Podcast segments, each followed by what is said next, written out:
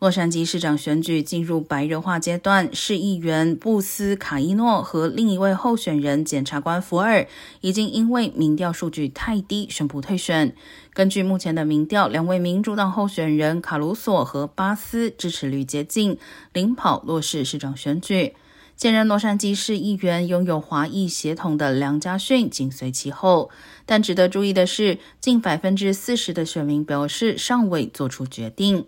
在六月七号初选中，任何候选人如果得票率超过百分之五十，则胜出当选；否则，两位初选领先者将进入十一月中选，再决出胜负。